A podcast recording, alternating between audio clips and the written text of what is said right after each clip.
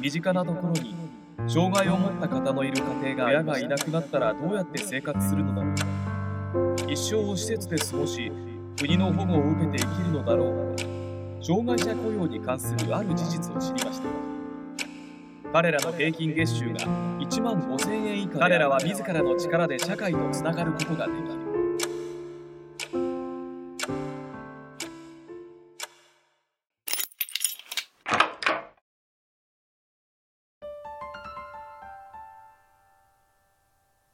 日野信介。エピソードは友人の死を境に二十歳で生を見つめ直す。身近なところに障害を持った方のいる家庭がありました。どこに行くにも親や家族が付き添い手助けをしていて親がいなくなったらどうやって生活するのだろう。一生を施設で過ごし国の保護を受けて生きるのだろうか。僕の頭の中には漠然としたそんな疑問がありました。僕自身は兄の影響で始めた野球一筋の生活を送っていました。小学校から大学まで野球野球野球関東大会優勝まで行ったこともあります。高校の部活引退の後も受験勉強をあまりしなかったため見事不合格。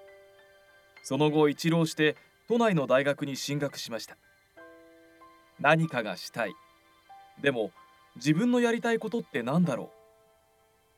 二十歳になった僕は夏休みに青森の親戚の家にいました。僕は何がしたいんだろう。のどかな田舎風景を眺めながら漠然と考えていた時突然の知らせが入りました。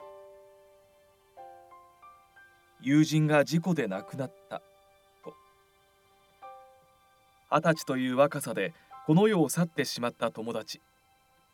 知らせを受けた時には冗談でも言われているような気がしました。けれども実際に事故現場に駆けつけてそこには死がありました。死を肌で感じました。冗談じゃない。他人事でもない。数日前まで生きていた友達の死という現実。死ってこんなにすぐそばにあるんだ。リアルな死の経験は僕に生きることを見つめ直させてくれました。限りある自分の人生を楽しみたい。やりたいことを実現させるんだ。二十歳の僕はそう決意したのでした。エピソード2衝撃的な数字を知って変化した世界観。大学4年になり野球部も引退。就活もしたけれど本当にやりたいことは何かという問いにはまだはっきりした答えが見えていませんでした。とにかくがむしゃらに自分から積極的に動きました。SNS で学生起業家の集まりに参加し刺激を受けたりさまざまなことを学んだり作った名刺を授業の講演に来ている企業の経営者の方に勢いで渡したり時には相手にしてもらえないこともありましたがとても良い経験になりました。ある日のことふとしたことから参加した別の学部の講演会で障害者雇用に関するある事実を知りました。彼らの平均月収が1万5000円以下であること。日本における障害者の法定雇用率が半分以下であること。後者に関しては例えば現在50人以上の一般の民間企業では全従業員のうち2%は障害者の方を雇うことに法律上決まっているのですがそれを達成している企業は半分以下だということです。月1万5千円？そんなそんなことってあまりにも衝撃的な事実。障害者のいる家庭を見て昔抱いた親が死んだらどうするんだ？という疑問も再び頭をよぎりました。具体的な数字を伴ったその衝撃は僕を行動に駆り立てるに十分でした。正直な話それまで福祉分野には全然興味がなかったのですがそこから少しずつ勉強をしたり障害者の方と触れ合える場に足を運んだりしました。昔は障害者の方に対してなんだか怖いなと偏見を抱いていたところもありましたが実際に接し楽しい時間を持つ機会が増えるにつれ僕がリアルな彼らを知らないだけだったんだと腑に落ちてゆきました。大切なのは関わるきっかけと高いアンテナを張ることなのだと知りました。またある時ずっと野球を続けてきたので一時期地元でよく通っていたバッティングセンターがありました。そのバッティングセンターの近所にある会社が多くの障害者の方を雇用しており安定した高品質のチョークで業界1位のシェアを占めている会社だったと知りました。日本で一番大切にしたい会社という本にも取り上げられているのです。そんな会社が近所にあったのに僕は福祉分野に興味を持つまでその存在すら知らなかった。本人が福祉や障害者支援に関心を持たない限りそんな誇るべき企業があるのに近所の住人にすらその存在も意義も知られていないなんて。自分自身が障害者のリアルを知ろうとすることのほかに障害者雇用や福祉について一般の人の知るきっかけを増やすことの必要性を感じました。その企業のことを取り上げた本の著者が僕の大学の大学院教授だったこと。さらにその会社が地元にあったことも自分の思いを後押しするような縁だと感じられました。彼らの雇用のあまりにも厳しい現実を知ったのを境に僕の人生観はガラリと変わりました。なんとか現状を変えたい。彼らが社会と関わりながら自立できるシステムを作りたい。これこそが僕のやりたいことなんじゃないか。人生の一つ一つの点が線になったようでした。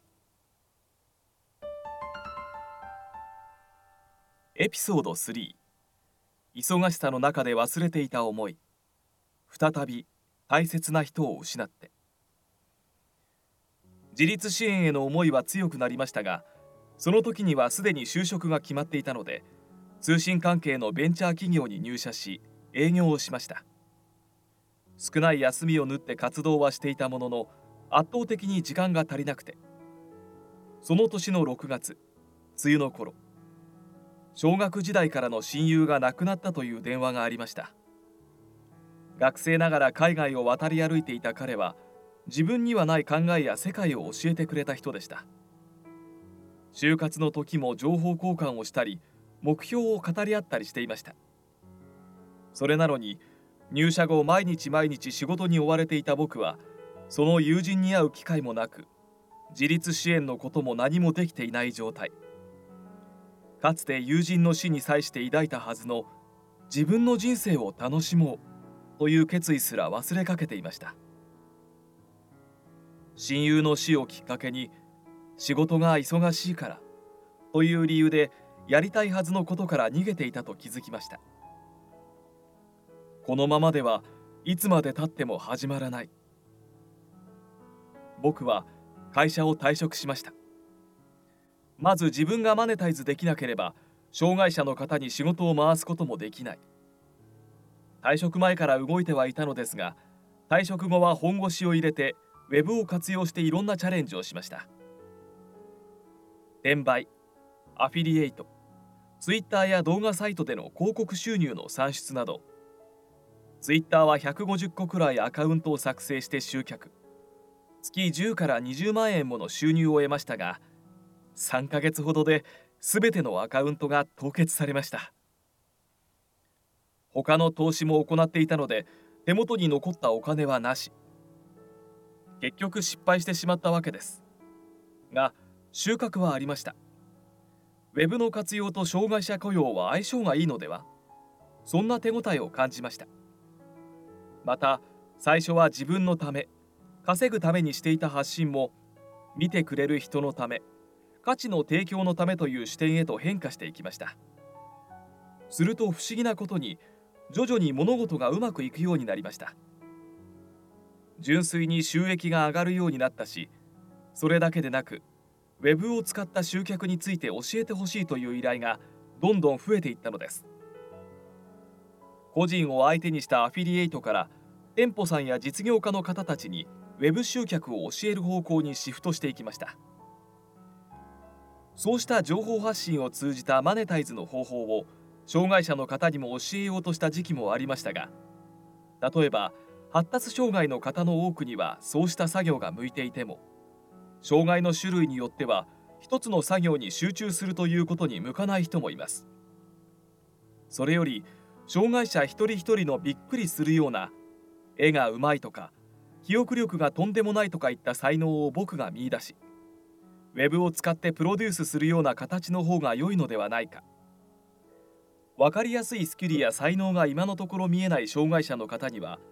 データ入力や事務作業などの仕事を僕が取ってきて外注するような形はどうだろう。少しずつ少しずつ障害者自身がこの日本で自立して稼ぐ方法が見えてきたのでした。エピソード4まずは知ることが現状を変える第一歩なんだ。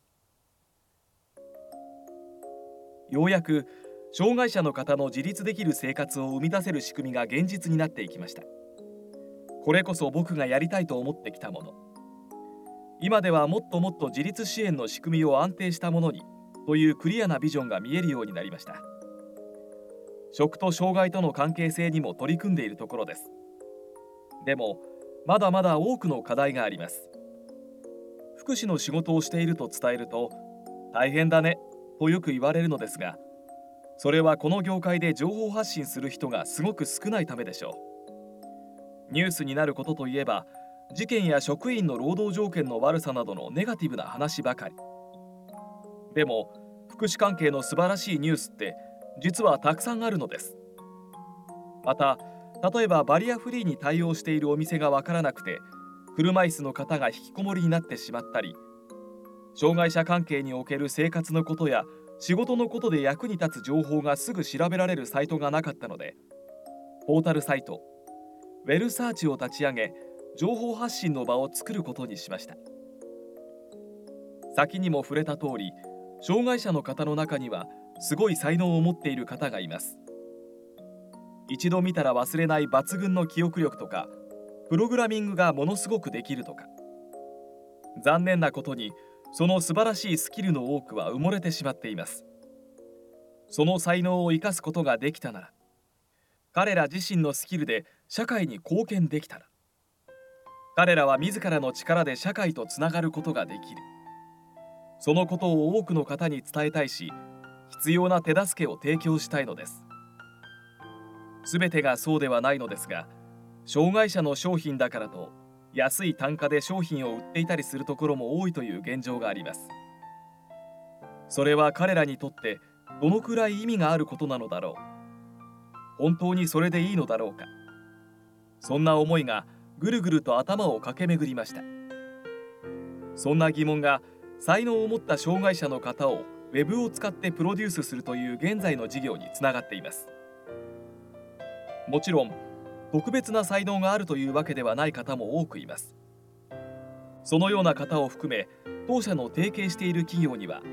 現在6000人ほどの障害のある登録者がいて彼らに仕事をアウトソーシング委託しております。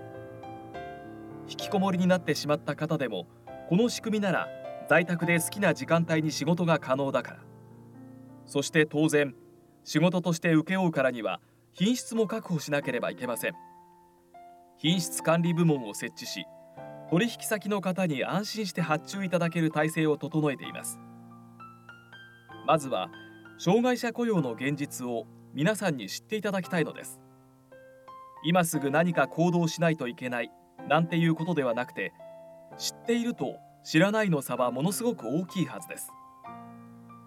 一人でも多くの方が福祉の現状に少しでも興味を持ってくださったらこれほど嬉しいことはありません。限りある人生皆さんも僕自身も悔いなく人生を楽しめる。そんな夢のような社会はまずは知り想像することから始まっていくのだと思います。これが僕のキーページ。